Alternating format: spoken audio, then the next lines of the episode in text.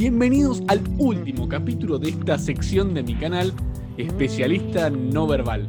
Sección en la que entrevisto a especialistas internacionales en comunicación y comportamiento no verbal. Y el día de hoy tengo el agrado de presentarles a un doctor en psicología con grado en psicología también, licenciado en ciencias económicas y empresariales, máster en investigación en emoción, cognición y salud, diplomado de posgrado en peritaje grafo psicológico, grafoanálisis, grafopatología y test proyectivos gráficos. Es experto en coaching personal, diplomado en habilidades directivas y diplomado en creación y gestión de pymes. Además, es nada más y nada menos que el fundador de la Cátedra de Análisis de la Conducta en la Universidad de la UDIMA, Behavior and Law. Es profesor de la asignatura Entrevista de Investigación en el Máster Oficial de la Investigación Criminal de UDIMA director del grupo de investigación Behavioral Law and Research Project. Además, ha publicado más de 30 artículos científicos y diversos libros y capítulos de libros de distintas áreas del análisis de la conducta. Con nosotros hoy Rafael López. Nos va a contar sobre cómo venir de la psicología y la economía nos puede brindar información sobre cómo entender la conducta de los demás, cuál es su experiencia publicando artículos, dirigiendo tesis, qué ha aprendido. Bueno, y por supuesto le vamos a preguntar por Behavioral Law. Quédate y no te lo pierdas. Bueno, estamos acá con Rafael López. Primero que nada, Rafael, muchísimas gracias por aceptar la entrevista y estar acá. Bien, un placer siempre. Gracias a ti, Alan. El placer es mío. Y ya quiero preguntarte, porque tú tienes mucha experiencia en este campo, has sido un pionero en España. Y primero preguntarte a lo que es muy obvio. Digamos, probablemente todas las profesiones necesiten de aprender de comunicación no verbal. ¿Estarías de acuerdo en eso? Sí, sí, totalmente. Bueno, considerando esto, si tuvieras que elegir una sola profesión que más necesite de estos conocimientos, ¿cuál dirías que es?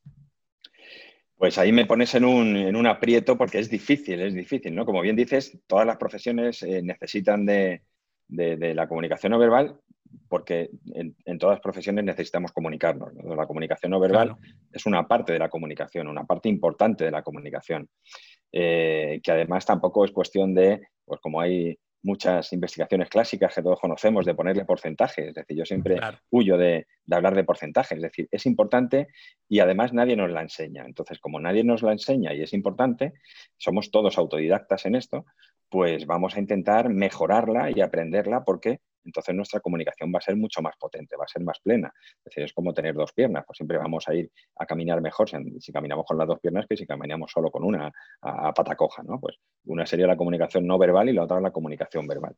Entonces, como todas las profesiones necesitan eh, de la comunicación, pues todas eh, se ven muy influenciadas o, se mejora muchísimo en esa profesión cuando manejas estas claves de comunicación no verbal.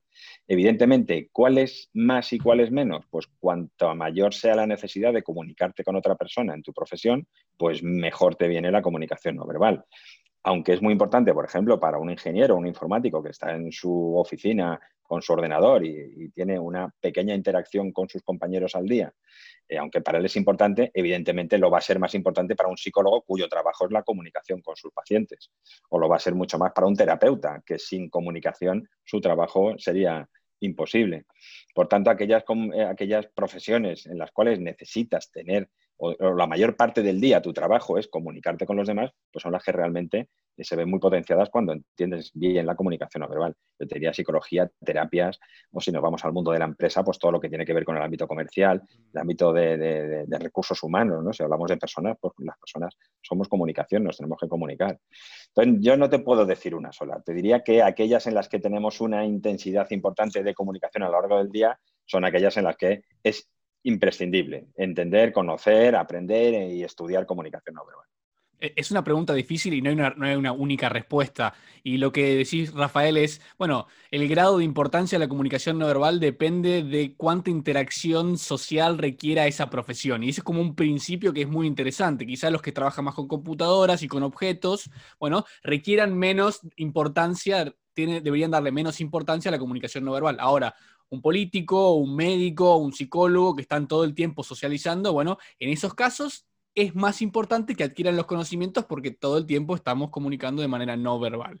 Me parece que es interesante tomarlo como un principio. Muy mm. bueno, Rafael.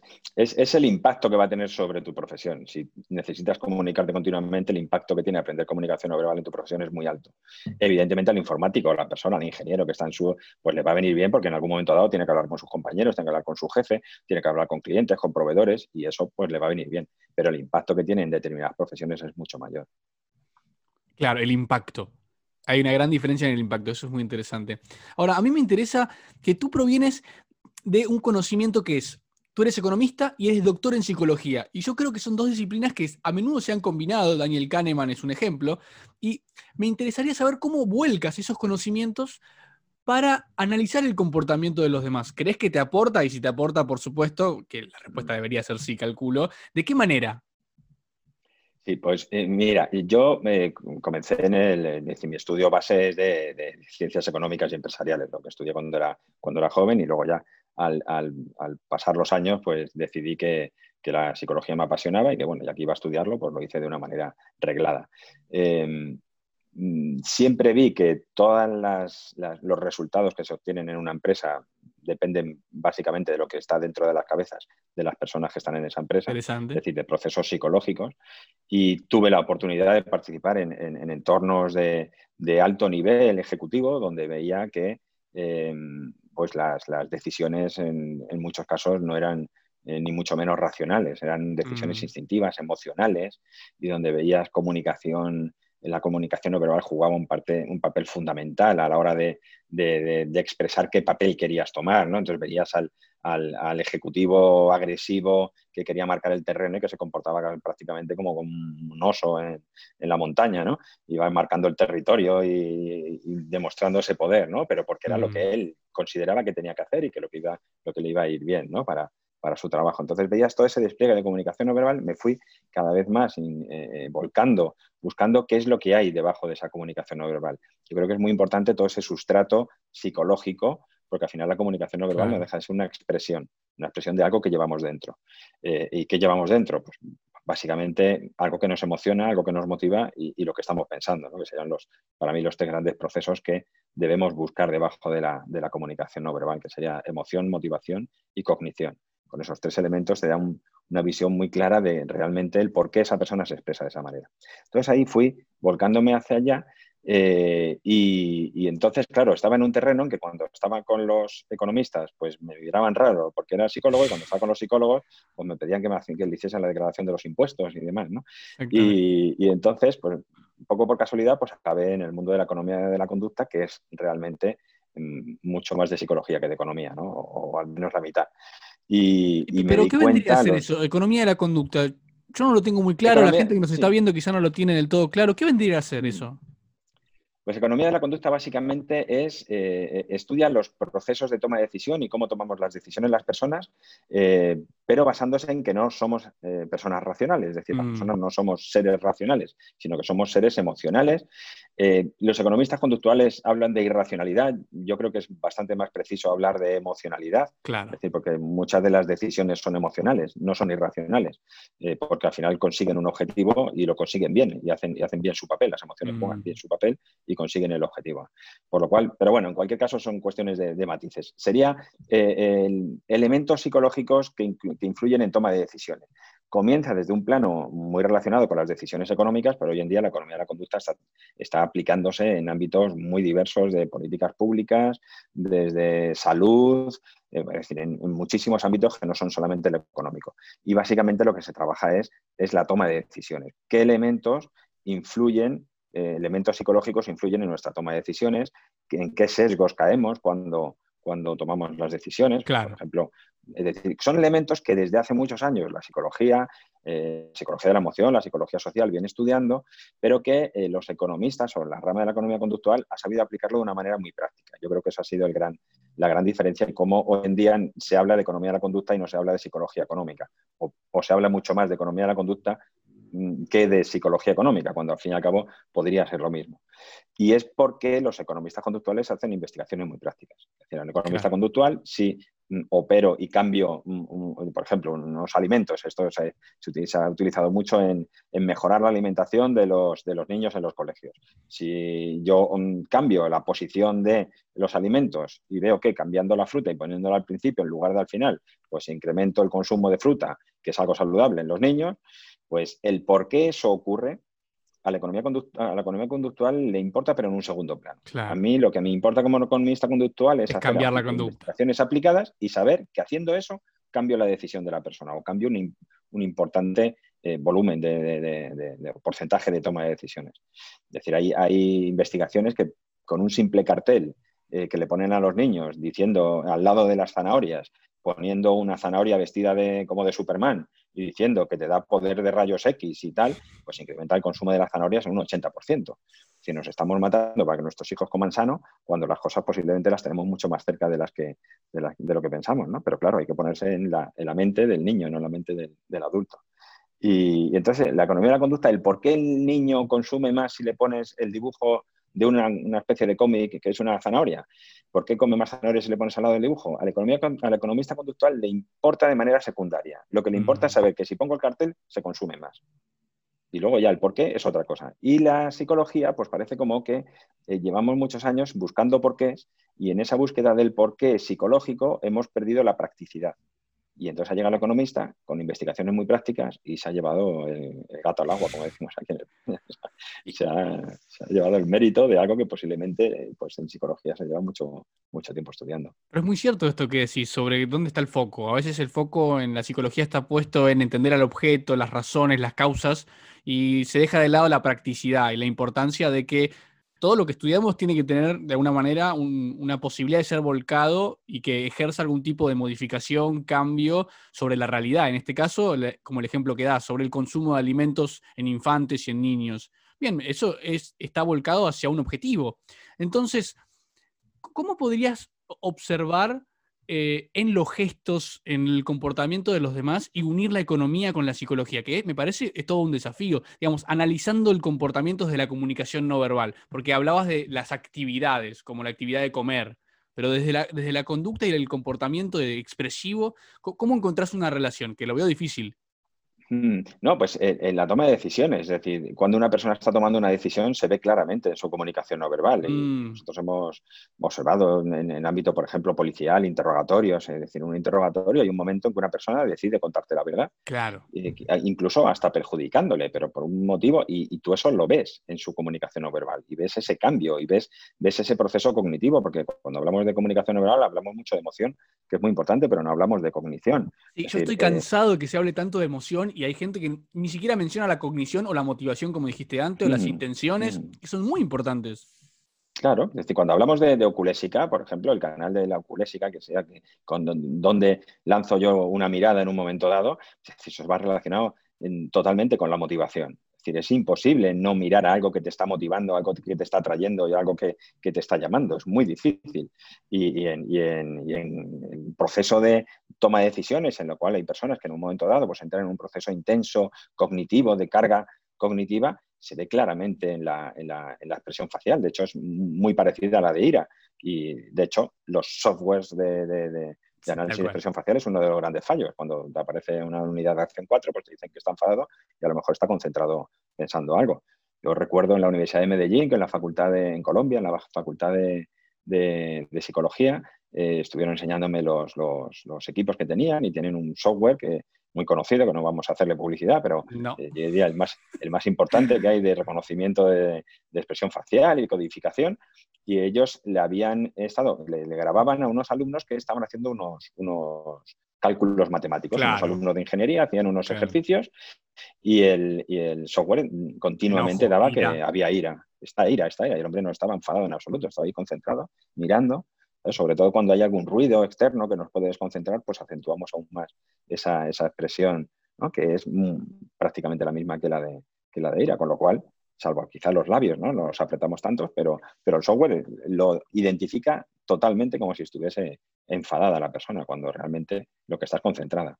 Es decir, que todo esto, al final, estos elementos se producen cuando una persona está tomando una decisión. Mm, y esa, esa visión de esa comunicación no verbal en la toma de decisiones puede ayudarte a manejar o incluir el manejo de los sesgos cognitivos dentro del análisis de la comunicación no verbal. Es decir, estamos utilizando un elemento que es de economía de la conducta para analizar comunicación no verbal. Y podemos ir un poco más allá en cuanto a por qué esa persona en un momento dado está entrando en un proceso de decisión y eh, cuando teóricamente tenía que decir una cosa está decidiendo la contraria.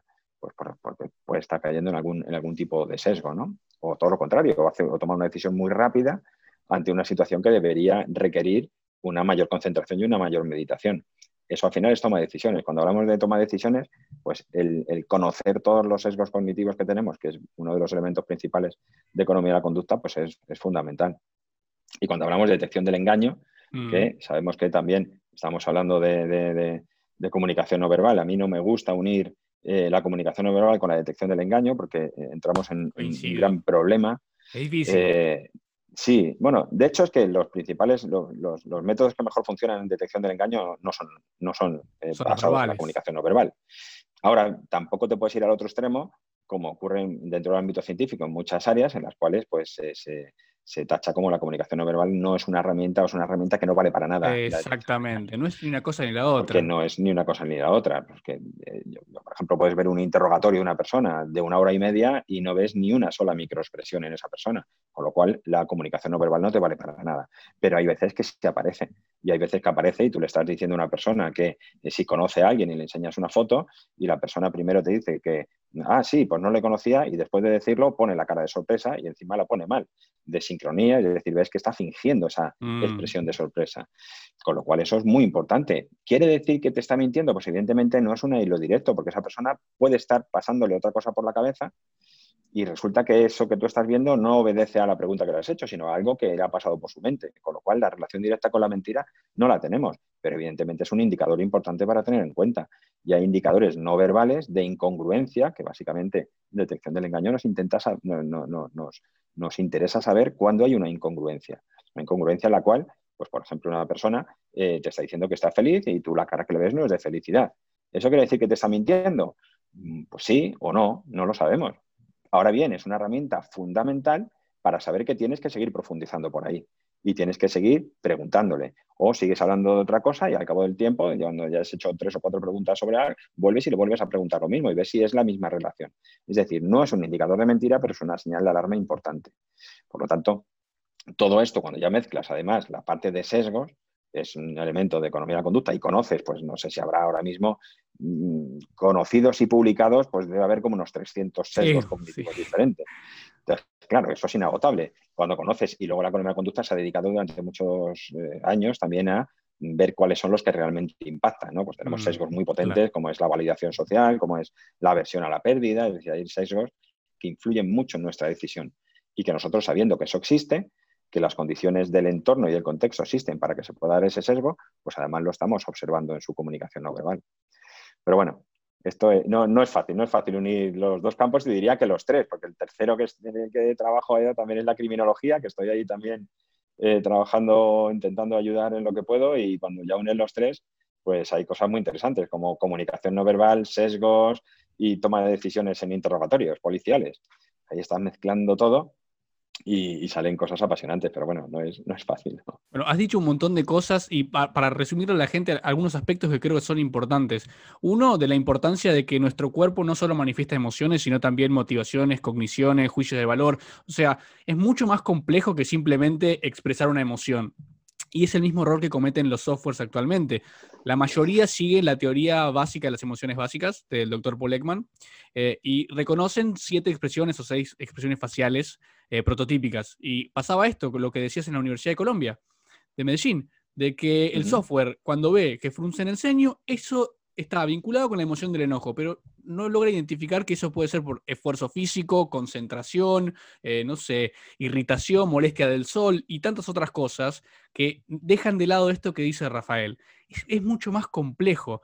Pero no se trata, y esto es importante, de dejar de lado todo, decir, bueno, no sirve para nada. Bueno, eso no es tan así.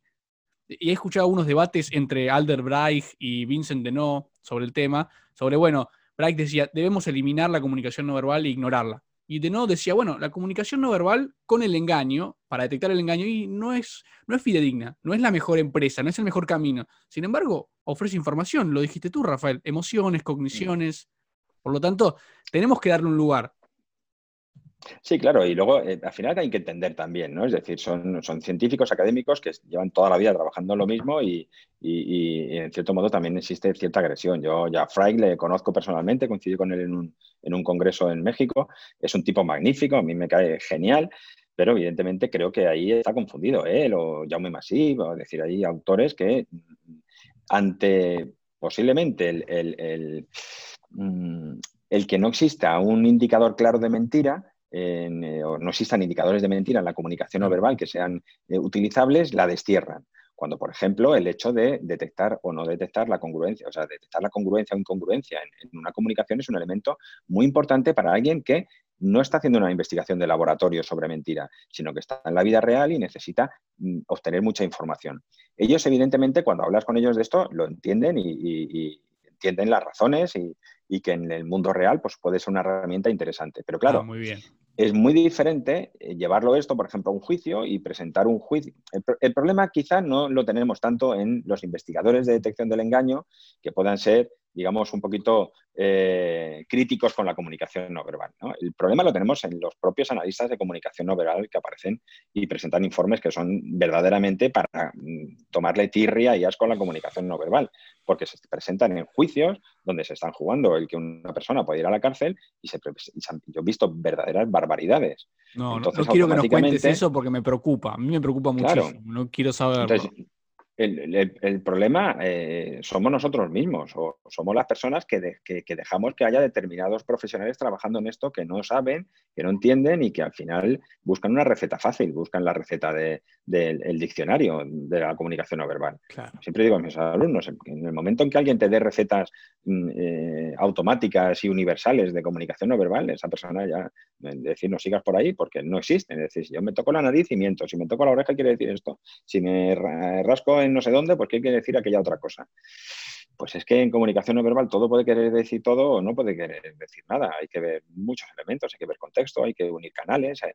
Ahora bien, decir que eso en la vida real no funciona, pues cuando hablas con gente que están trabajando sobre el terreno y que tienen todos los días que decidir si alguien les miente o no les miente, como pueden ser eh, peritos, pueden ser eh, policías, pueden ser jueces, pues ah, no hay nadie que te diga que la comunicación no verbal no es útil en su trabajo. Todo lo contrario, quieren mm. aprender y quieren saber y quieren, oye, cómo ver.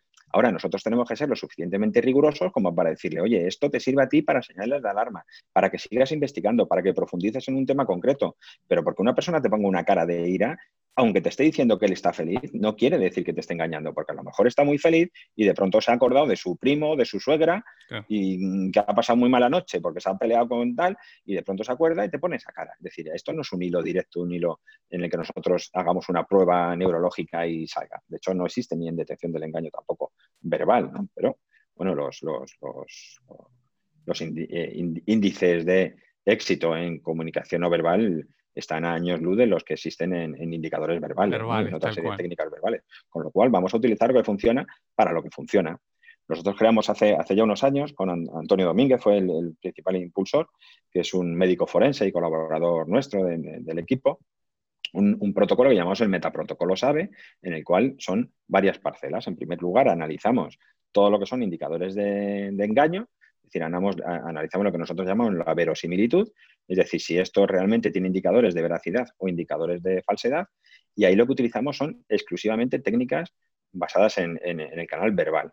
Es decir, todo lo que nos cuenta Fry, lo que nos cuenta Masip, Landon Glitting, es decir, infinidad de autores muy importantes en este ámbito y que están haciendo un trabajo magnífico. Bien, pues ahí tenemos lo que llamamos nosotros la, la V1 o B1, ¿no? como dirían muchos países latinos.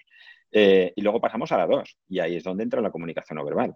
La 2 es la veracidad. Ahí lo que te está diciendo es si el que te está contando algo se lo cree, que es diferente mm. que sea verdad o sea mentira. Es decir, yo puedo estar contándote algo, estoy en un error y sin embargo yo me lo creo. Y entonces te lo estoy contando y mi comunicación verbal y no verbal va a ser congruente porque yo me creo lo que, pero sin embargo no es cierto. Por ejemplo, un testigo, un testigo de, un, de una situación o de un, de un delito que eh, tiene un falso recuerdo. Es decir, no, decir él piensa que ha visto una cosa, pero, pero no es cierto. Pero él, como está convencido y piensa que si es así, va a ser veraz. Es decir, su comunicación verbal y no verbal va a ir unida, va a ir, va a ir en sincronía. Como dice nuestro amigo común Marco, bailan tango. Es decir, cuando la comunicación baila tango, la verbal y la no verbal están bailando, aquello es congruente. Y hay muchas veces en las que vemos que eso no ocurre. Cuando eso no ocurre, pues al final lo que nosotros decimos es la persona no se cree lo que está diciendo, que es una cosa muy diferente a que sea verdad o sea mentira. Claro. Entonces, tenemos por un lado la V1, donde hemos analizado indicadores de, veracidad, tenemos la V2, perdón, de verosimilitud, que son todas las herramientas de detección del engaño, tenemos la V2, que dentro del mismo protocolo lo que hacemos es el análisis no verbal, después pasamos a todo lo que yo he obtenido voy a hacer un análisis para verificar con la información del contexto, que sería la V3, por ejemplo, puede ser una búsqueda en redes sociales. Yo he obtenido en ese interrogatorio mm. o en esa entrevista una serie de información, voy a buscar a redes sociales eh, o a información complementaria que yo tengo y veo si realmente lo que esa persona me ha contado cuadra o no. Eso sería una coherencia externa. Es decir, contrastar lo que yo lo que la persona me ha dicho con información externa. Mm. Y al final del todo, pues todo esto concluye también con una valoración psicológica de perfil de personalidad. Pues ese, protocolo entero está dando un resultado magnífico. Y ahí estamos uniendo el detección del engaño con comunicación no verbal, con perfilación de personalidad. Cada, cada materia tiene su espacio, no se mete en el espacio de la otra y están conviviendo. Y entonces ese protocolo, por ejemplo, es un elemento que está dando pues, muy buenos resultados y es algo pues digamos, bien visto por todas partes. ¿Por qué? Porque lo mm. puedes utilizar y los, investigadores de detección del engaño tienen su espacio, con sus herramientas y demás. Los que trabajamos en comunicación no verbal tenemos el nuestro. Los que trabajan en personalidad, pues tienen también el suyo. Y todo eso al final se une y obtienes una valoración de un testimonio que es muy, muy, muy, muy acertada. Rafael, si hay gente que nos está escuchando y quisiera usar ese protocolo, ya sea, no sé, en una empresa, eh, en un dictamen, ¿cómo puede acceder a él? ¿Te lo tiene que pedir por mail? ¿Puede consultarlo? ¿Pueden acceder? Sí, bueno, a mí me lo, me lo, pueden pedir sin ningún problema y les contacto, les envío documentación. Hay publicados artículos en diferentes ámbitos, eh, hay en ámbitos, por ejemplo, de inteligencia, inteligencia desde el punto de vista de, de información. Sí en servicios de inteligencia. Aquí en las Fuerzas Armadas se, se, publicó un artículo que luego se presentó una investigación en un congreso porque se utilizó este protocolo. Eh, tenemos uno, un artículo muy interesante donde se revisa todo en profundidad que es, eh, este ha sido aplicado al ámbito de la medicina forense, donde un médico en un momento dado tiene que evaluar si la persona está intentando simular una enfermedad o no. Claro por cuestiones de prestaciones y demás. Ese, ese, es, magnífico. Y nosotros ahora, yo espero que de aquí a un mes más o menos, tengamos ya publicado en la calle un manual de detección del engaño donde va a haber un capítulo dedicado también a este protocolo. Qué interesante. Bueno, mantenernos al tanto y lo vamos a publicar en el canal de Sinverba. Dijiste un montón de cosas de nuevo que habría que comentar y quisiera ampliar, pero bueno, el tiempo vuela, eh, vamos, pocas preguntas, hay un montón para charlar eh, y no me quiero perder de nada. Pero venís hablando de la ciencia, publicaciones, y tú, creo que lo dije en la presentación, tienes 30 artículos científicos ya publicados, varios libros, eh, y has dirigido varias tesis, hasta ahora tengo el conocimiento. ¿Podrías contarnos de alguna publicación, alguna tesis que te haya gustado mucho sobre comunicación no verbal?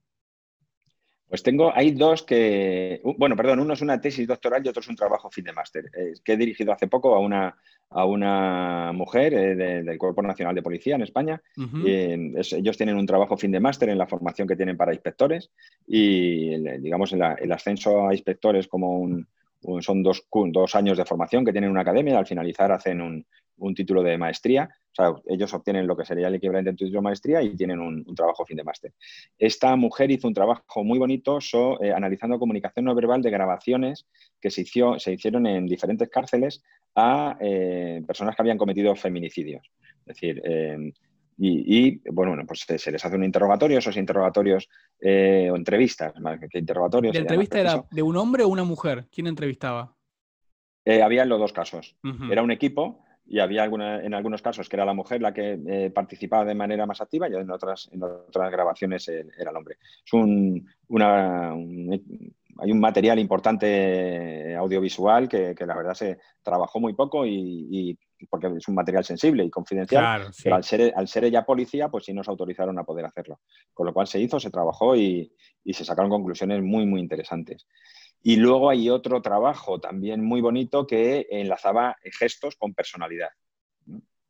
Eran rasgos de personalidad y, gestos, que estés de Ángel Cuñado, que es un psicólogo. Usando la, clasificación de Ekman, EIRA, ¿verdad? Emblemas, ilustradores, reguladores y adaptadores vinculados con rasgos de la personalidad.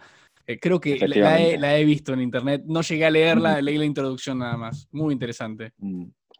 Sí, yo creo que son las, las, dos un poco que se me vienen más rápidamente a la mente y que posiblemente sean las más, las más interesantes. Bueno, para la gente que nos está escuchando, fíjense la diversidad de, aspectos y aplicaciones que tiene la comunicación no verbal, cómo lo vincularon desde los rasgos de la personalidad, algunas tipologías de gestos, y después aplicar eh, la lectura del comportamiento de personas que habían sido eh, aprisionadas, que estaban en la cárcel por haber cometido femicidios. Eh, lo que siempre insisto a la gente, Rafael, es la comunicación no verbal está en todos lados y puede aplicarse en todas las profesiones, en todas las situaciones, y de allí su increíble valor, entre otros tantos que tiene.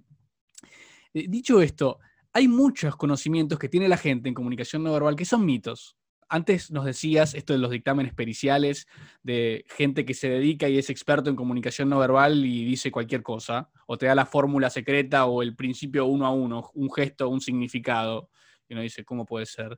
Eh, y bien lo decías, es una disciplina científica, pero cuando lo aplican puede ser que sean pseudociencia, porque hagan cualquier cosa, tomen lo que están haciendo y lo interpretan como se les canta, y después lo justifican, no, esto es una ciencia. Bueno, ¿cómo lo estás aplicando? No es científico, eso es un problema.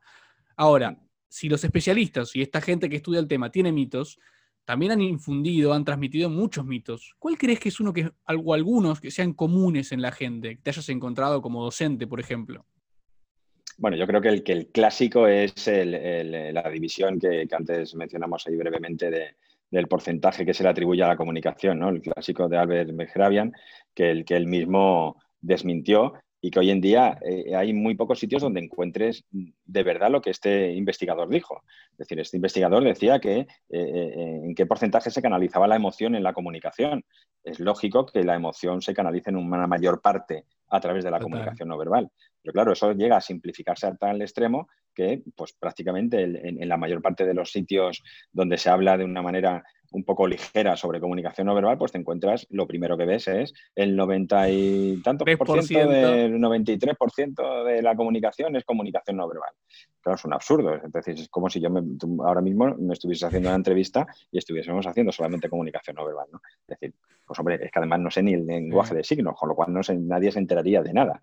¿no? Evidentemente eso no quiere decir esto. Ahora, eh, ¿cómo se comunica, cómo se transmite la emoción, cómo se canaliza a través de la comunicación? Pues evidentemente eh, la comunicación no verbal tiene un sustrato mucho más ligado a la emoción o a la expresión de la emoción, con lo cual es lógico. yo creo que ese es uno de los grandes mitos y que no hay muchos sitios donde encuentras realmente lo, que dice, ¿no? Porque, bueno, esto ya podríamos unirlo con economía de la conducta, sería un, sesgo de disponibilidad, ¿no? Nos dan una pequeña información, no investigamos más, nos quedamos solamente con eso, además, como incluye porcentajes, que, eso nos encanta a todos, el, que nos den porcentajes y, yo me aprendo dos porcentajes, los suelto en una conversación con los amigos y quedo como si fuese el experto número uno. Entonces, eso hace que esa simplicidad pues nos, nos, cala y, lo incorporamos dentro de nuestro discurso. Entonces, eso es uno de los grandes mitos.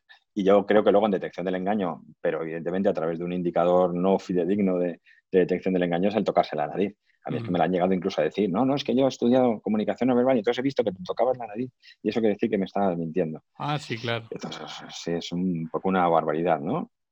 Aunque bueno, también hay investigaciones que pueden apuntar a que pues, el flujo sanguíneo en la nariz cuando mientes, pero claro, el problema está en que eh, en los indicadores no verbales, sobre todo los que en muchas ocasiones se le atribuyen al engaño, eh, les falta lo que es una metodología científica, un análisis científico donde, pues evidentemente, tú mires eh, cuántas personas se tocan la nariz cuando no mienten, porque posiblemente seremos muchos también. personas que están nerviosas, están hablando en una situación de estrés no están mintiendo, ¿cuánto se tocan la nariz? Pues posiblemente no difiera mucho de los que están en una situación de estrés y sí están mintiendo. Es decir, que al final el elemento no es la mentira o no mentira, es el estrés.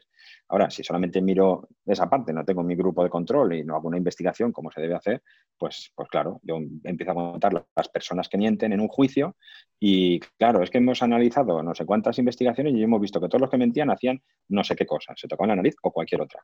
Claro, evidentemente, es que están nerviosos. Entonces van a hacer muchas cosas, pero no porque estén mintiendo, sino porque están nerviosos. Eso solamente vas a poder discriminarlo cuando analizas a los que no mienten.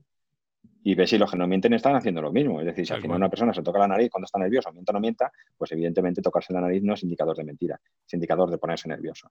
Eso posiblemente sea bastante más, más cierto. Es decir, que al final son una serie de mitos que suelen, eh, suelen recaer todos en una excesiva simplificación de algo que es muy complejo. Pero claro, esa simplificación para alguien que lo que quiere es dar un curso de una mañana de tres horas o cinco y salir leyéndole la mente a sus amigos, o a su pareja, que casi es lo primero que se, que se plantea uno, pues claro, pues ya está. A ti viene alguien, te lo dice y, caes en el sesgo de confirmación. Es decir, tú vas a buscar lo que hace tu pareja que confirma lo que tú estás buscándole y al final pues vas a caer ahí en esa, en esa falacia. ¿no?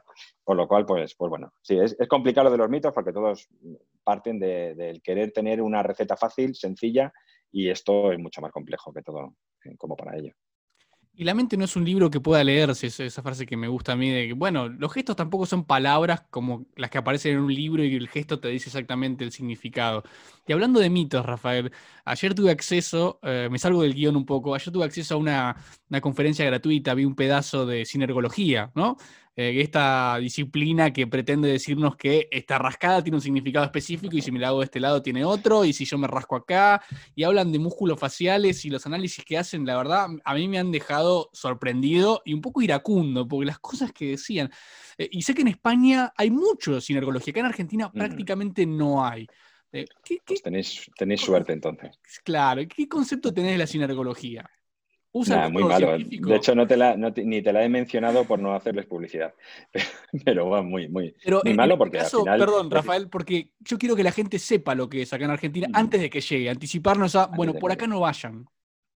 Tiene una carencia de evidencia científica total. Entonces, yo he discutido con muchas personas porque nosotros tenemos aquel que quiere buscar algo más, que aquel que simplemente escuchar lo que alguien le dice como si fuese un gurú, que además ves que te está diciendo que es algo científico y no encuentras la investigación científica en ningún sitio, pues cuando intentas profundizar acabas en otro tipo de formación. Entonces nosotros tenemos todos los años muchos alumnos que proceden de la sinergología, oh. que han estado, pero han visto que no, que no, que no encontraban el porqué de las cosas. Entonces, pues vienen a, intentar entender un poco más. Entonces yo he discutido con fervientes seguidores de la disciplina que también entra en juego, y volvemos otra vez a la economía de la conducta, es decir, son personas que han pagado bastante dinero por hacer una formación que aunque solamente sea por, claro, aunque solamente sea por, por confirmar que, que, no eres tonto, hombre, intentas darle la razón, ¿no? Es decir, es como cuando tú contratas a alguien y esa persona, tú tienes una empresa o eres director de un equipo y contratas a alguien y te das cuenta al poco tiempo que esa persona es un inútil y que no sabe hacer nada. Entonces, todo el mundo se ha enterado y tú eres el último, tú intentas defenderle porque estás dejando en juego tu propia decisión, ¿no? Entonces, el haber usado esto, haber pagado y que luego te digan que eso no vale para nada, pues hombre, intentas defenderte. Entonces, dentro de esa defensa y de ese debate, yo siempre les digo, digo, eh, eh, aquí ya no es cuestión de que Em, te pueda gustar más o menos, ¿no? La disciplina. Aquí es cuestión de no engañar a la gente. Mm. tú puedes contar lo que quieras porque siempre va a haber alguien que te escuche y siempre va a haber alguien que te, siga, ¿no? Si estás convencido de ello, pues además, como eso de estar convencido de las cosas no es muy habitual, pues siempre vas a encontrar algún seguidor.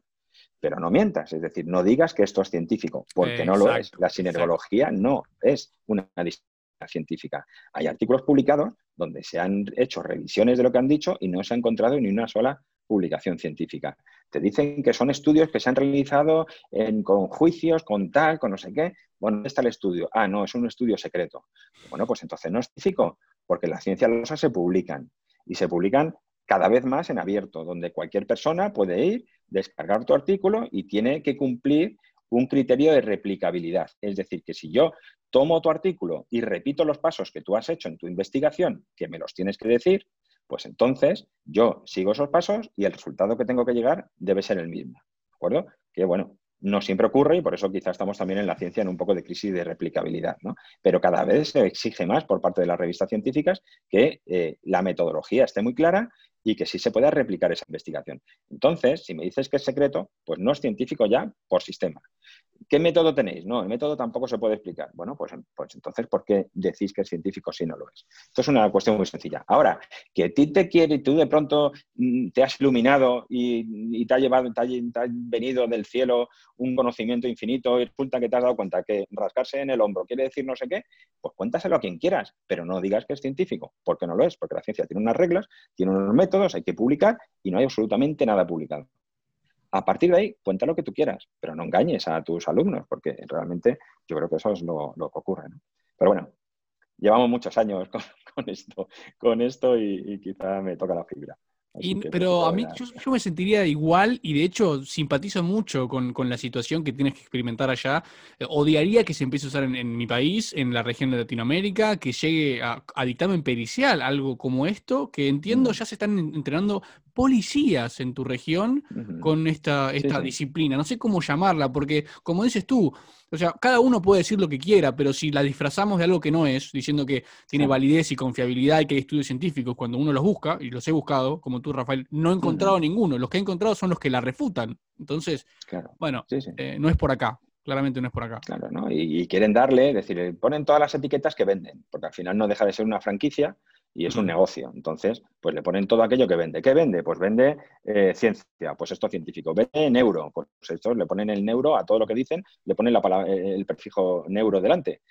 ¿Y neuro? ¿Por qué? ¿Qué estudios neurocientíficos hay sobre la materia? Ah, no, porque esto es que nosotros, es decir, no, al final no llegas a ningún, a ningún lugar, ¿no? Y sí es cierto que, bueno, la parte positiva es que hay mucha gente que es crítica, que incluso habiendo estudiado con ellos, pues luego al final se dan cuenta que realmente, pues bueno, pues, pues, y como muchos alumnos me dicen, hombre, dice, es una pena, me gasta mucho dinero con ellos, pero por lo menos me han enseñado a mirar. Y, hombre, mira, pues eso por lo menos has ganado algo, ¿no?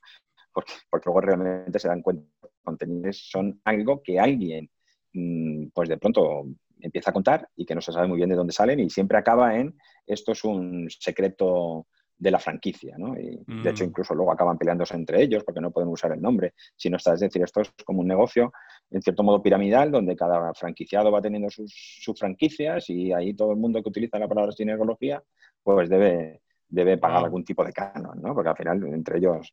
Por eso digo que, no deja de ser un negocio, pero además un negocio que, bajo ese punto de vista, yo creo que no es ético el decir cosas que no, que no son ciertas.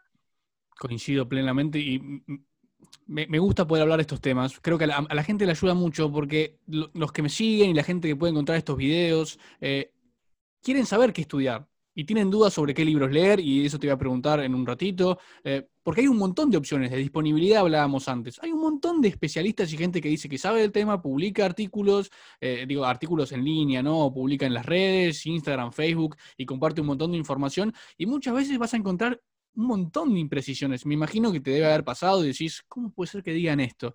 Y bueno, un poco el propósito del podcast es ayudar a la gente a ir hacia los lugares correctos. Y en este sentido, te quiero preguntar por Behavior and Law.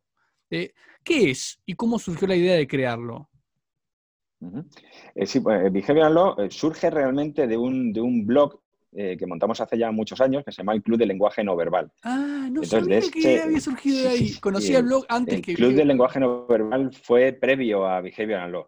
Eh, lo que ocurre es que vimos que realmente nuestro espacio estaba más en las ciencias del comportamiento y no solamente en el lenguaje no verbal o en la comunicación no verbal o el comportamiento no verbal. Quizás si volviésemos a, a crear de nuevo el blog, lo llamaríamos el Club del Comportamiento No Verbal. Pero bueno, en aquel momento pusimos la etiqueta del lenguaje no verbal porque por un criterio más de que era mucho más buscado que, el resto de criterios. ¿no? Y sigue siendo así más de posicionamiento y demás, ¿no? De, Internet. Pero bueno, fue un blog, surgió ahí y, comenzamos a especializarnos en buscar investigaciones científicas que hablasen sobre comunicación no verbal. Y nos dimos cuenta que, había un universo, un universo alrededor que no solamente era lo no verbal, sino que también estaba toda la parte lingüística verbal, que luego teníamos incluso análisis de conducta gráfica, ¿no? Como a mí me, me, me gusta, es que en Argentina hay mucha corriente importante en todo lo que es el análisis de la escritura y que además pues, pues es también muy controvertido en algunos países. Aquí en España, eh, en una facultad de psicología, hablar de grafología eh, un poco como que, les, da, les da miedo ¿no? y, lo relacionan con pseudociencia.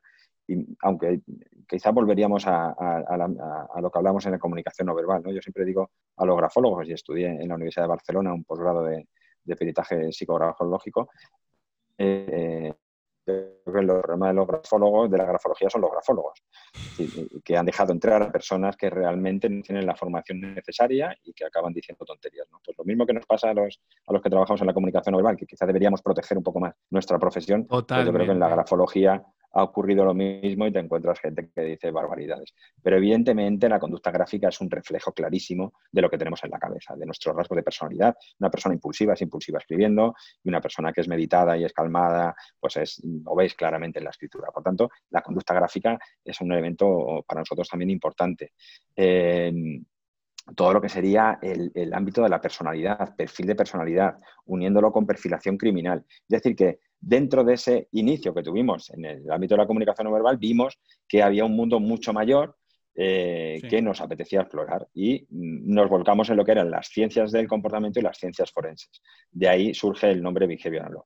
Queríamos, evidentemente, teníamos una, visión de llegar a, la mayor parte del mundo eh, posible y evidentemente pues el nombre tenía que ser en inglés porque el lenguaje de la ciencia es el inglés y eso por mucho que queramos eh, eh, no va a cambiar. Con lo cual dijimos Behavioral Law, creo que fue un acierto. En España evidentemente mucha gente nos critica y nos dice que porque tenemos un nombre, un nombre en inglés, pero, pero creo que ha sido la... Yo me lo pregunté también.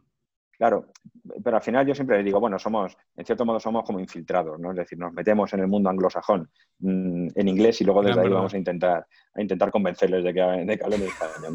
Bueno, en, cualquier caso, de hecho, nuestra revista científica, la revista Behavioral Journal, es una revista que se publica todos los años, publicamos un número, una revista científica, es eh, una revista en español. Pero bueno, el nombre queríamos que llegase a la, a la mayor parte del mundo y sobre todo ir a encontrar en el ámbito anglosajón y en especial en Estados Unidos, pues algo que eh, a donde todavía nosotros en, aquel entonces no habíamos llegado, ¿no? que, es a un nivel de investigación y de profundizar en, algunas materias de comunicación no verbal que aquí ni siquiera conocíamos, ¿no? pues desde lo que estaba haciendo Polek, lo que luego Matsumoto retomó, es decir, mm. diferentes investigadores. Y pues queríamos contactar con ellos, aprender y pues decidimos por el nombre en inglés. Pero no el behavior es por ciencias del comportamiento y el law, que sería la ley, es por la parte de las ciencias forenses. Y de ahí surge pues todo lo que estamos haciendo hoy en día. Bueno, de hecho, además, una, primicia que damos en, tu, en tu entrevista es que, porque todavía no lo hemos hecho público, es que ahora ya tenemos, tenemos creada una, una empresa en Estados Unidos, desde la cual estamos, estamos ya preparando pues, para ofrecer también todo lo que hacemos, pero para el mundo eh, anglosajón y principalmente en Estados Unidos. Bueno, enhorabuena. Ustedes van a ser los primeros entonces que van a hacer el camino inverso, ir del español al inglés, a enseñarlo a los que hablan inglés. Es maravilloso. Sí, oye, vamos a intentarlo. Bueno, y ustedes tienen muchas clases virtuales y lo veníamos charlando antes. La mayoría son clases grabadas. Y yo, todavía no me siento tan a gusto con eso, pero las clases virtuales tienen un, montón de puntos positivos. Y hay gente que todavía se siente como, yo, como no, tan a gusto con eso y está acostumbrado a lo presencial, pero todos nos estamos adaptando a la nueva modalidad. ¿Cuál podrías decirnos a nosotros? ¿Cuál crees que son los beneficios de la modalidad online? La modalidad online son, son todo beneficios siempre y cuando se consiga romper la frialdad del entorno virtual. Y la frialdad se puede romper no solamente con una clase en vivo, en directo, ¿no? en, eh, síncrona. Es decir, la frialdad, tú puedes tener una buena grabación de un profesor, una eminencia en una materia donde está explicando su clase, el, alumno está, puede verla en su casa tranquilamente, incluso nuestras, nuestras son buenas grabaciones, están hechas en un estudio de grabación, las puedes conectar al, a la televisión, al televisor y puedes estar viéndolo en Full HD, una grabación perfecta, sentado en el salón, y pues hay, hay, hay personas pues eso, que, nos gusta esto y por las noches en lugar de ver una serie, pues te pones a un profesor dando una clase de, psicología. Bueno, pues, pues también, también hay personas como, como, nosotros que lo hacen y les gusta y entonces eso es una gran virtud, ¿no? Es decir, el tener esa posibilidad asíncrona. Ahora bien, siempre hay que romper la frialdad por algún medio. Es decir, tenemos que, mm. generar el contacto entre los alumnos, pero eso no tiene por qué ser en una, en una interacción en vivo, puede ser en una interacción a través de un foro virtual.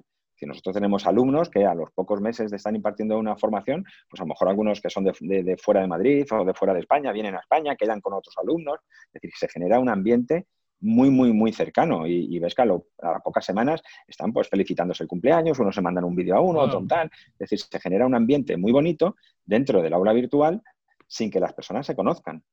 Pero además, pero es un, esfuerzo, es decir, eso requiere esfuerzo por parte de la organización, porque tienes que obligar a la gente que inicialmente está en un entorno frío, que no conoce a nadie, tienes que obligar en cierto modo que se genere esa interacción. En el momento que se ha generado esa interacción, aquello ya es una rueda que va rodando solo, pero, eh, pero el motor hay que ponerlo en marcha, es decir, el empujón se lo eh, tienen que dar los directores, los tutores y demás.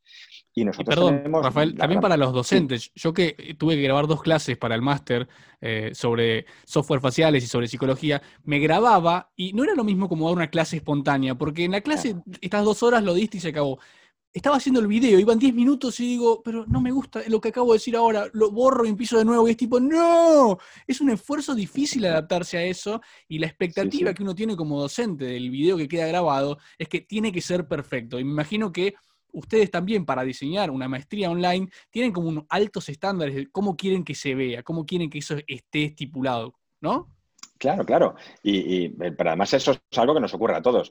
Eh, cuando, ya llevas unos años haciéndolo, pues ya lo, nosotros ponemos a grabar y parece que estamos con los alumnos y le lanzamos preguntas y hablamos y, gastamos bromas y demás.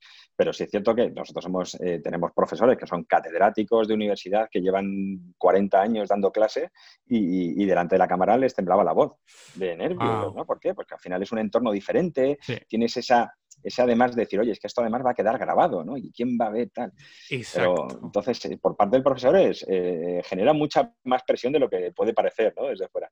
Y, pero, pero en general, luego el resultado es todo magnífico porque contamos con, con unos profesionales eh, de primera línea, con lo cual nuestro profesorado es, el alumno ve y, y, al final acaba viendo esa parte natural de... Doy fe de, lo que dice de, los docentes que hay.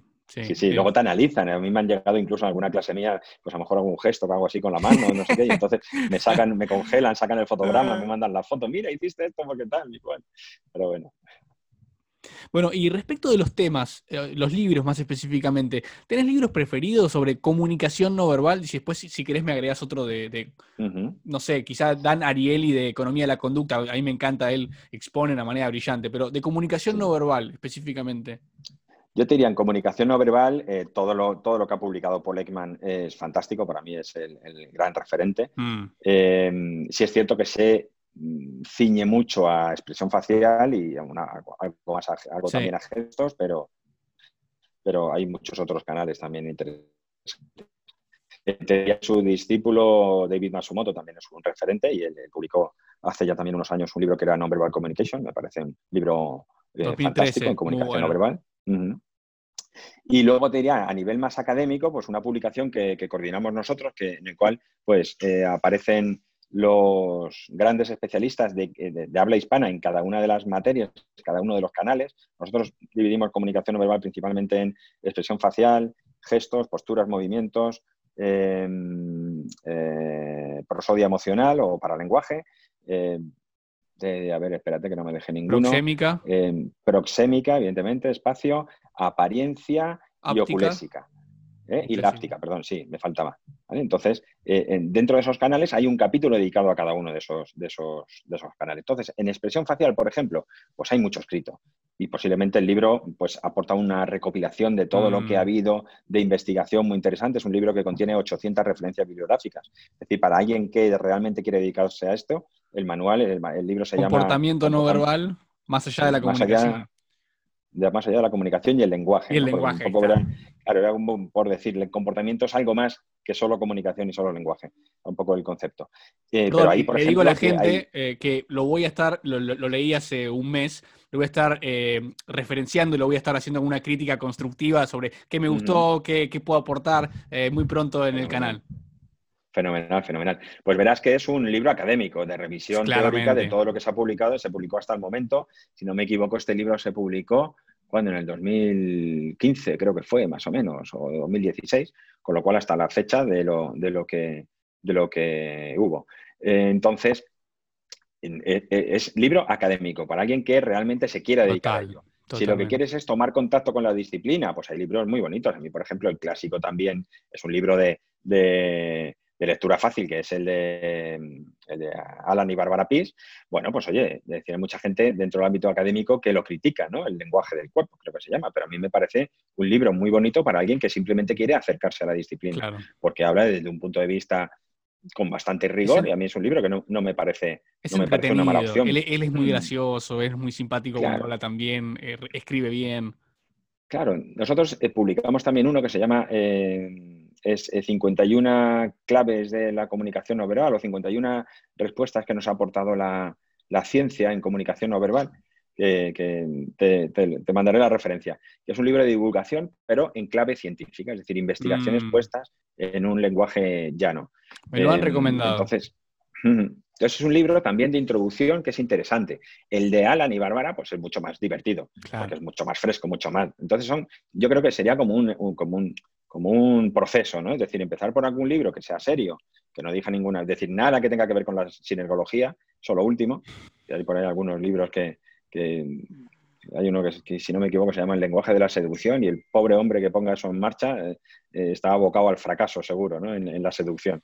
Lo mejor, porque, acabas con, un, con, un, con un, una locura en la cabeza que, te va a llevar. Al final yo creo que para seducir hay que ser auténtico y, ahí habla todo lo contrario, es decir, todo es eh, fingido, ¿no? Todo lo que, pero bueno, en cualquier caso sería empezar por algún libro tipo Alan Barbara Peace, pasar a algo que esté un poco a caballo entre algo más académico, como puede ser este de, de, las referencias científicas, las 51 investigaciones científicas, y luego pues ya si, si la persona quiere profundizar más o quiere dedicarse a ello, pues yo creo que el manual, el, el, libro de comportamiento no verbal más allá de comunicación y el lenguaje es un referente obligado porque es que no hay otro libro publicado de ese, de ese tipo, donde recoja eso, todos los canales. Eso es lo que voy a decir. Eh, a nivel de castellano, o sea, en idioma castellano, manual de comunicación no verbal, no conozco otro, ¿verdad? No hay otro. Claro, bueno, pero yo te diría que en, inglés tampoco hay gran cosa, porque el de, el de Debbie Masumoto es un gran libro, pero no abarca diferentes canales. Se habla de expresión facial, habla con los mm. gestos, habla, pero, mm, por ejemplo, no entra en la apariencia. Es decir, nosotros nuestro, nuestro eh, capítulo sobre apariencia debe tener como unas 60 o 70 referencias bibliográficas de investigaciones de eh, diferentes universidades que demuestran cómo eh, la apariencia tiene un impacto tremendo en nuestra comunicación desde investigaciones policiales, porque los cuerpos especiales van todos, los policiales van todos mm, eh, con, el uniforme de color negro o oscuro siempre. Mm. Pues evidentemente eso es porque el negro a nosotros nos impone mucho más, ¿no? Y, da más miedo, que es lo que pretenden dar. Entonces, todo esto es, una, es una manera de, de, transmitir, ¿no? En oculésica igual, en, en posturas, es decir, eh, se habla mucho de gestos, pero mucho menos de posturas, ¿no? Amy Cady hablaba algo en algunas investigaciones, pero hay mucho que hablar sobre las posturas. Las posturas influyen de manera decisiva en, cómo comunicamos a los demás y cómo nos comunicamos con nosotros mismos también. Entonces, este libro lo que tiene es que conseguimos que diferentes especialistas eh, aportasen lo mejor, ¿no? De hecho, bueno, antes hablamos de la tesis doctoral de gestos y personalidad. El autor del capítulo de proxémica es el mismo es el doctor Cuñado, Ángel Cuñado, que tiene el, capítulo, es muy bonito, él es un terapeuta, psicólogo terapeuta, y tiene un modelo proxémico en el cual pues, eh, tiene unas sillas en su, en su consulta y en función de cómo los pacientes se sientan, él no dice nada, los pacientes se sientan, pues él interpreta ya determinados elementos que le van a ayudar en la terapia, ¿no? Pues, es mm. un problema de pareja y se sientan, pero dejan un sitio eh, eh, libre en, medio, o se sientan juntos, o se sientan separados, o si van con el hijo, donde se sienta el hijo, donde se sientan los padres. Es decir, todo eso da una información tremenda que él lo refleja en, su, en el capítulo del libro de una manera magistral. Entonces, realmente creo que hay pocos sitios donde encontrar eso, ¿no? Y, no lo digo por, por querer vender un libro nuestro, sino porque a mí me encantaría que hubiese mucha más gente dedicándose a esto y haciendo publicaciones de ese tipo, porque de una manera u otra nos beneficiaríamos todos. Pero realmente es que no hay mucho más. Bueno, excelente. Ya sabe la gente qué libros buscar, los que recomienda Rafael. Y ya vamos cerrando con dos preguntas. Y una es, ¿qué crees que nos depara la comunicación no verbal del futuro? Digamos, softwares, ¿hacia qué vamos? Sí, yo creo, yo tengo claro que inteligencia artificial. Mm. Es decir, es, es, un camino. Yo he estado participando con el, bueno, de hecho estoy todavía con un investigador del Instituto Tecnológico de Monterrey en, un, en una investigación que se utiliza inteligencia artificial para detectar eh, conductas de robo en, los, comercios. Interesante. Se ha analizado una muestra de, casi 200 videos donde había personas que robaban artículos en los comercios y, entonces hicimos una, primera parte de la investigación era con expertos en comunicación no verbal, gente dedicada a seguridad, gente de, policía y demás, eh, en analistas de conducta, donde ellos sacaban qué claves con esas claves se alimentaba al, sistema de inteligencia artificial, pero luego el software iba aprendiendo. Es decir, ahora la segunda parte que hemos visto es que ahora ya la inteligencia artificial detecta mejor que el ser humano. Entonces, ahora lo que, lo que queremos, claro, en inteligencia artificial en muchas ocasiones se queda ahí. ¿Por qué? ¿Por qué ahora el sistema está diciendo, ah, no sé, lo ha dicho, lo ha dicho la inteligencia artificial? Pues ya está nos lo creemos. Entonces, ahora lo que estamos intentando, que no en todas las investigaciones se hace o en todos los, porque no es rentable económicamente, es decir, al final, eh, a nivel comercial, lo que interesa es que te detecte. Claro. A mí luego ya el por qué, eso ya interesa menos, ¿no? Pero nosotros, como es una investigación académica, estamos yendo un poco más allá y ahora queremos decodificar qué cosas nuevas ha aprendido el sistema, en qué cosas el sistema, que al final se basa en establecer correlaciones continuamente, es decir, cuáles son los, los indicadores no verbales que correlaciona que, el experto humano no había tenido en cuenta y la máquina sí está teniendo en cuenta. Porque con eso lo que estamos haciendo es poder enseñar mejor al ser humano a analizar conducta. Es decir, porque al final un sistema de estos de inteligencia artificial será carísimo y no todo el mundo lo podrá tener. A nosotros nos interesa saber por qué ese sistema funciona en, claves prácticas que yo pueda enseñarle al analista o al, o la persona que está en una seguridad que le diga, oye, mira, cuando veas que veas que una persona mira para un lado y para otro, pues se ha visto que eso correlaciona muchísimo con que luego vaya a haber posteriormente una conducta de robo. Bueno, pues cuestiones de este tipo. Entonces yo creo que en comunicación no verbal el, tema de, inteligencia artificial es, es, ya una realidad, ¿no? Pero, pero vamos a encontrarnos cosas sorprendentes de aquí a muy poco tiempo. Coincido plenamente. No, no, veo otro futuro que no sea a través de la tecnología, totalmente. Bueno, y lo último que te quiero preguntar, Rafael, y es, ¿qué es eso que no te pregunté, pero que la gente que nos está escuchando debería saber sobre vos? Mm, no, sé, supongo que habrá muchas, muchas cosas, ¿no? Eh, sí es cierto que quizá como organización, es decir, todo esto, yo en muchos mm. casos soy la cara visible de un, de un equipo que, trabaja muchísimo, que, está apasionado de cada uno en su área, de lo que trabaja. Tenemos un, equipo directo que trabajamos todos los días full time. ¿Cuántos son aproximadamente? pues nosotros directo full time estaremos ahora unas 12 personas pero tenemos otros 50 y tantos profesores, que son oh. profesores de las maestrías que trabajan eh, de manera parcial, y luego vinculados con Behavioral Law, pues son varias cientos de personas que de una manera u otra colaboran, pues cuando hacemos un congreso, cuando hacemos, y tenemos un, Nosotros queremos decir que queremos pensar que somos una familia y que, y que, ayudamos y que apoyamos a la gente que quiere empezar en algo que, que no es fácil encontrar dónde estudiarlo y hacerlo de una manera seria evidentemente todo, todo esto se conjuga y dentro de, que todos nos tenemos que ganar la vida, ¿no? Porque muchas veces se piensa que, por ejemplo, nosotros en la fundación, tenemos la Fundación Behavioral Law y tenemos la sociedad, la sociedad gestiona todos los programas de formación y de ahí obtenemos los, eh, de ahí vivimos todos lo que, los que vivimos en, y cobramos un sueldo de la entidad, pero luego hay una parte importante de ingresos que se destinan a investigación científica, damos mm. becas de investigación.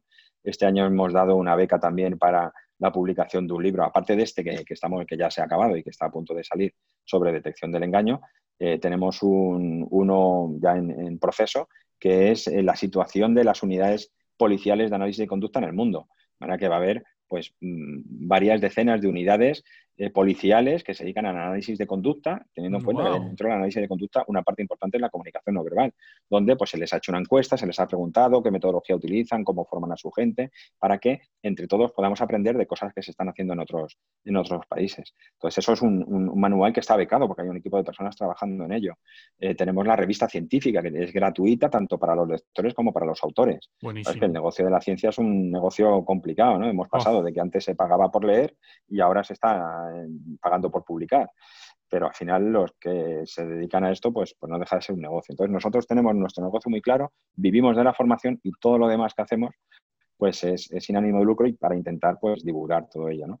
Pero sobre todo un poco contestando de manera más concreta tu pregunta, quizá es el valor que tiene todo el equipo de Vigilar, mm. decir, toda la gente que está detrás, que es magnífica, son unos fantásticos profesionales y, la verdad es que disfrutamos muchísimo todos los días y para nosotros pues ir a trabajar o, trabajar pues es un, es un honor y un placer, ¿no? Bueno, se ve que lo hacen con mucha pasión y es un tema que es apasionante realmente, da para un montón, un montón de áreas de aplicación eh, y creo que la gente que nos está viendo ahora, que le agradezco por estar ahí, si le gustó el video puede dejar un me gusta, dejen sus comentarios acá debajo eh, y desde ya Rafael a vos te agradezco muchísimo por el tiempo y estar en esta oportunidad conmigo, dejándote entrevistar y ahondando sobre tantos temas. Para mí podría seguir mucho tiempo más y seguir preguntándote porque sabes un montón y quisiera saber un poco más sobre todo lo que tenés para contarnos. Pero hasta acá llegamos hoy y muchísimas gracias, Rafael. Muchas gracias a ti, Alan, y, nada, y a todas las personas que nos estén oyendo o nos estén viendo en YouTube. Muchas gracias a todos. Mucha suerte.